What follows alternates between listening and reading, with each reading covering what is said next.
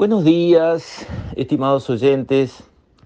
Quisiera referirme hoy, para conmemorarlo, eh, al doctor Ramón Díaz, que se están cumpliendo en este mes de enero cinco años de su fallecimiento y fue un gran pensador liberal en el sentido más amplio y bueno de la palabra, liberal en el sentido de defensor de la libertad la libertad en el estilo de Artigas, en toda su extensión imaginable, libertad civil, religiosa, económica, política, esa tradición liberal de defender la libertad, la libertad del individuo, de la persona aislada, sola, independiente. Ahí está el centro de los derechos que hay que defender y que Ramón Díaz brillantemente y a lo largo de varias décadas defendió en nuestro país y también en foros internacionales con mucho brillo, mucha valentía y siempre decidido, pronto y muy preparado para defender esas posiciones sin tregua, sin recular, sin comprometer posiciones. Desde Búsqueda, que fue una revista creada por él que todavía nos acompaña y que fue un faro liberal durante muchas décadas, él presentó semana tras semana esos conceptos explicando cómo la libertad, el esquema de respeto a las leyes y a las instituciones, dejar que las fuerzas productivas operen, se expresen, permitir que exista el justo premio al esfuerzo, al éxito, toda esa prédica que ha hecho que algunas sociedades prosperen enormemente en los últimos siglos, comparado con lo que fue la penuria de la humanidad durante milenios, bueno, esa prédica sirvió. Hubo muchas ideas de las ideas falsas que están en la otra línea, en la línea estatista, en la línea de sojuzgar al individuo y basurearlo, en la línea de no respetar las leyes y los marcos institucionales, muchas ideas de aquellas fueron definitivamente derrumbadas. Hoy nadie las defiende más, se terminó, lo cual es un logro, es algo que enriquece a la sociedad entera.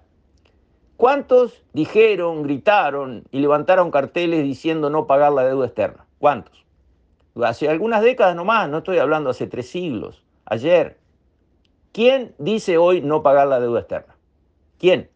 A ver, el más rabioso izquierdista, comunista, eh, convencido. A ver, ¿quién levanta el cartel no pagar la deuda externa? ¿Verdad que no queda ni uno? Bueno, pero hace 30, 40 años estaba lleno. Desapareció. Esa idea murió. Murió por mala y equivocada, como todavía hoy tenemos muchas de ese tipo que siguen vivitas y coleando y a las que hay que darles palo a las ideas, no al portador de la idea.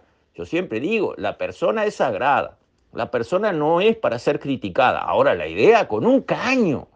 Si la idea es una estupidez y nos empobrece a todos, como la idea de no pagar la deuda externa, hay que darle con un caño, cosa que Ramón Díaz hizo de una manera espectacular, con un coraje a prueba de bala, y por eso le debemos mucho.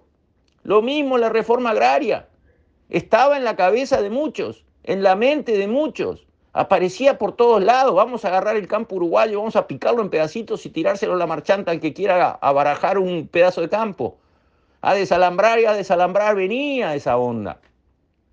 ¿Quién dice que hoy hay que hacer una reforma agraria en este país, expropiar toda la tierra y repartírsela voluntariamente a gente que quiera agarrar un pedazo de campo? ¿Quién sostiene esa idea hoy?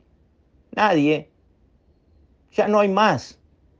A lo sumo que compren unas hectáreas más lo de colonización. Bueno, ¿para conseguir qué? Vamos a ver, porque todos hemos pedido una auditoría de colonización. Todos hemos pedido, a ver, ¿cómo está funcionando colonización? A ver, ¿cómo están las colonias de colonización? A ver, ¿cómo están las productividades de los campos que toda la sociedad invirtió? Dos mil millones de dólares pusimos los uruguayos en colonización. Por lo menos se hizo dentro del marco del respeto de la propiedad privada, se compraron los campos. Pero las ideas viejas de hace 40 años no era comprar nada, era quitar, y eso se hizo en muchos países.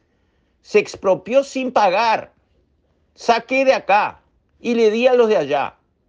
Y eso arruinó los países.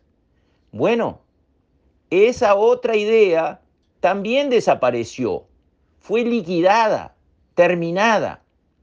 Así sucesivamente, el país, nuestra sociedad, ha ido progresando en materia intelectual relacionado con los asuntos de la marcha del país y de la gestión del país.